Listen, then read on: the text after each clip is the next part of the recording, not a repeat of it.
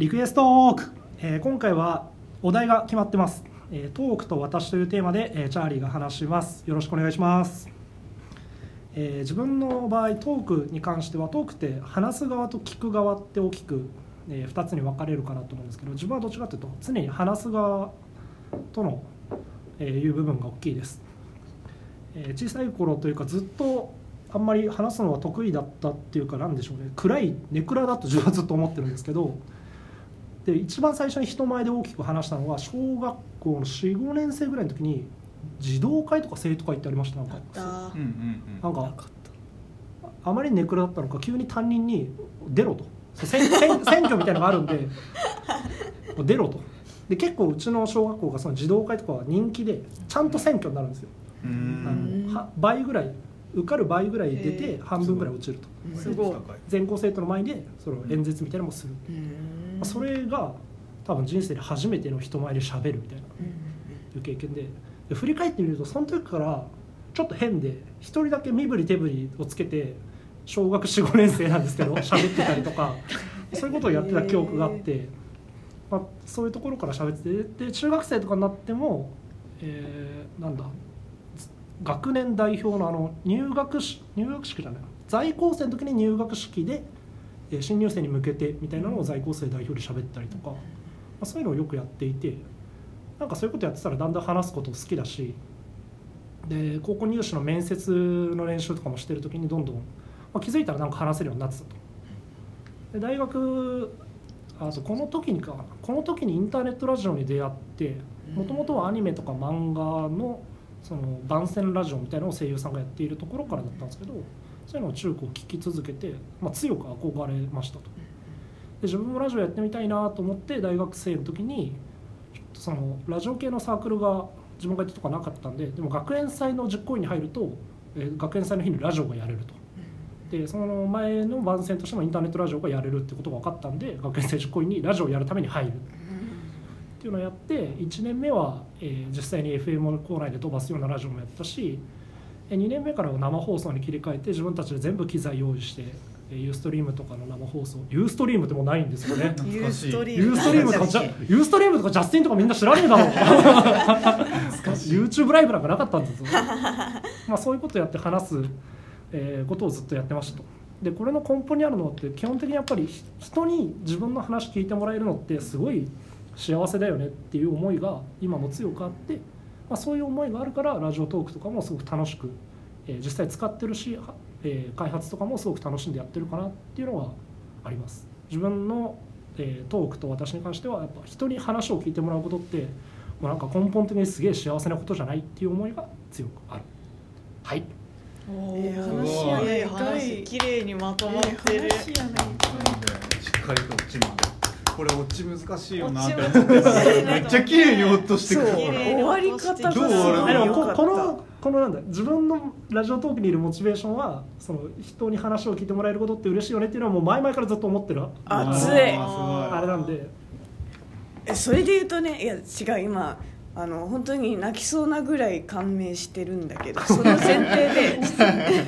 いやその前提で、あのでも人に話聞いてもらうのっていいよねって思っ初めて思ったきっかけとか知りたいえそれなんだろう。ななんか微妙にさ児童会のやつってあんまなんか楽しそうじゃなうんかった、楽しくなかった。泣 き泣きながら練習してた。うわーストイックチャーリー少年が確かにチャーリー少年を泣きながらやってましたそうそこから切り替わるってうんあのトラウマにならずにってそうそうそうそうそう中にはねトラウマになっちゃうもう二人もね度と出たくねえっていうタイプもななんだろうあれ克服したからなのか克服っていうかなんかあんまその当時自分からやりたいって言ったわけでもないですし、うん中学生の時もそう自分からその代表になるっていうよりかはなんか学年委員長が受験でできないから受験終わってるお前やれみたいな感じで 先生に言われて「ああじゃあやります」って言ってやったりとか、まあ、そういうなんか場数踏んで慣れてうんうんうんき気づいたらやっぱり経験があるんで周りよりちょっと得,、はいはいはいはい得意になってる、うんあれなんかうんうん。うん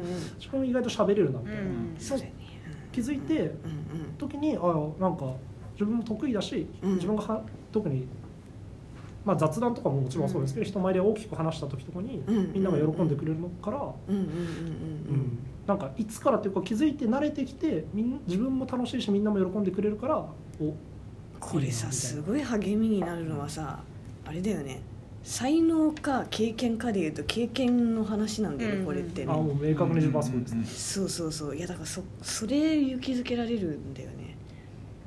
うん。うん。うん人から話せるじゃないから。うん。うん。そうそうそうそう。だからなんか最初は最初は辛かったというか最初は話すことがもう泣きながら練習するぐらい嫌だったっていうところを厚めにあのなった方あがなんかこうこのねあ J カー。ブみたいななあれトー。ク嫌だったのかなと思わせてあー。確かに今は楽しくやってますみたいな、うんなんかね話せない側からするといいよね話してる人はみたいにちょっとこう、うんなんかラジオトー。クので話すことをちょっとこう一歩距離置いてるところがある気がするんだけど場数だと場数ですね特に人前で大きく話すことはなんかプレゼンとかうん。うんうん演説とか、うんあれは思いっきり場数だと、うんまあ、雑談とかはまたちょっと別の話かなと思うんですけど雑談も今時々チームで朝会とかで自分が話して、はい。うんみんなが楽しく聞いてもらえるのは非常に非常に良い。心が豊かになってそうなんだよね。話してくればもう楽しく聞いて楽しく聞く人っているっていう状態をね、うん。作っていきたいよね、うん。うん。うん。うん。どうですか？なんかトークフィードバック。いやでもそうですね。いや本当に綺麗なオチだったしなんか特に何も言うことはないんですけど、こんなにチャーリーさん あのすごい前で喋るのも本当に上手だしなんかそんなチャーリーさんでも苦手な時があったんだ喋るのっていうふうに思っちゃった。うん、なんかさっきかおりんさんも言ったけど、なんか本当にこう場数というかそのいろいろな経験を経て今のチャーリーさんのこの喋りが、うん。確かに。あるなんかそっちの方がやっぱねなんか励みになるなんか背中を押されるんだよね、いやこのもともと得意だったので伸ばしましたよりも、うん。自分でも頑張ればできるかもしれないってやっぱ思うようなんかね妖精とかなんかもともと上手な人とかがねなんかみんな喋れるよみたいな感じで言われても。いやいやいやみたいな感じになるけど、うん。ね、こういうね話があってからだとまた重みが違いますね。うん。うん逆に恥ずかしいですよね。お前そんだけ練習してこんなもんかやって思われそうないのやいやいやいやいいやいやいやいやそれは違う。ううんんでも本当にねでも人はねやっぱりねあのうん なんていうか喋りたいんだって言って聞いてほしい生き物だと思うんですよね。あ思う、うん。でうん。この間あのイベントでねそのうん。一般の人にラジオトーク使ってもらっうん。て配信してもらうっていううん。イベントがあった時もうん。やっぱりみんなすごい最初は恥ずかしいなっていう雰囲気出してるんだけどうん喋るとめちゃめちゃ面白いネタ持ってたりとかするんですでそれですごい面白か面白かったです本当にっていう話すると本当なん。かちょっと嬉しそうな顔しててうん。みん。な聞いてほしい生き物だって私はもうねずっと信じてるんですよ。確かにねだって踏切のなんだっけなんかあのさ踏切のあーはい踏切に引っかかって吊るされどた話こでとか。これを披露してやろうって思ってたいやあれだろう面白すぎましたね。あれちょっとハッシュタグネクストトー探してみてください。そうそうそうそう。うん10年経っても焦ないトークみたいなのやっぱ思ってるんだろうあれはすごいあれはすごい、うん。うん。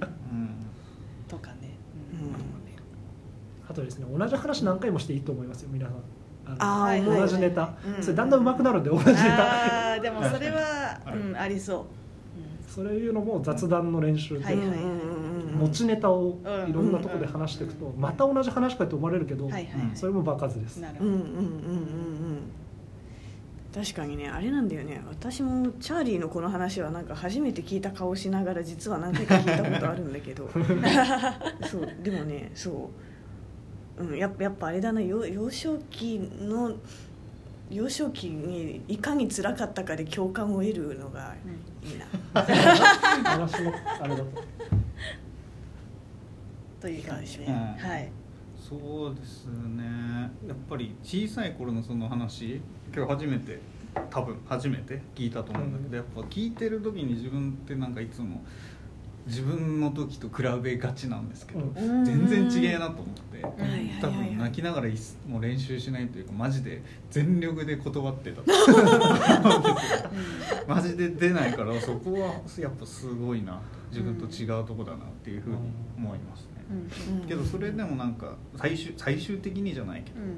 なんかトークなんか人の話ってやっぱ伝わるよねみたいなところっていうのは一緒な部分はあるからなんかたどる道は違えど、うん。同じところに着くというのもあるなっていう思ったっていう感想なだけになっちゃう。けど、あと全員が全員喋るのこう練習して好きかどうかってまた別の問題でうんうん自分はうん。泣きながらやったけど多分結果的に結構好きなんですよ。うん。喋ること自体が。だから良かったんだけどやってダメとかあんま向いてねえなと思ったら別にそんなに泣きながら練習する必要ないから。で全員が全員好きである必要はないしうん。そうじゃないとも思ってるんで。でも結局さ場数によってちょっと周りの人よりも数が多かった分上手くなってそれが自信になって、うん。うんでその自信が後押ししてくれて得意になったみたいなあそうですところねうん好きになったのって。うん。確かに。やってみようっていうのは大事だと思います。うんうんうんまあラジオトークだからラジオトークでもいいし、まあ、プレゼンとかでもとりあえずなんか苦手とか恥ずかしいと思ってても一回やってみるみたいなのはうん結構大事、うんうん。うん一回どころじゃなくない？なんかもう多分チャーリーとかだとその頃はもう多分もう何何十回と経験したら気づいたら得意になってたみたいな。あそうですね、まあ、1回やって2回目が得意になることは多分なくて。あそうそうそう1そう。回やってまあ何回かやなんか機会をもらったりとか自分でやって、まあ、1020ってやっていくと気づいたらなんか分かんないですよ。成長ってうん。後から気づくんで、ううん。うんまあ、気づいたらなんか得意になってて気づいて自信になってて、まあ、いつの間にか大好き。子供だとさ親に言わされてなのか分かんないけどそうやってこう何十回という失敗を繰り返してうん。自転車乗れるようになったりとかさ、うん。あるけどさ、大人ってなんか5回6回で諦めるよね。うんそう。分かんない。でももうなんか怖くないですか？失敗ある程度は。うん。向いてないのかなってバイアスかけやすくなっちゃうんだよ。うん。な、できないと思い込んじゃあう分かる分かる。それはある。うん。うん。という。100回やってみようと。ラジオトーク100本投稿したら絶対皆さんトーク上手くなりますんで。確かに。興味ある方はぜひ。それはそうかも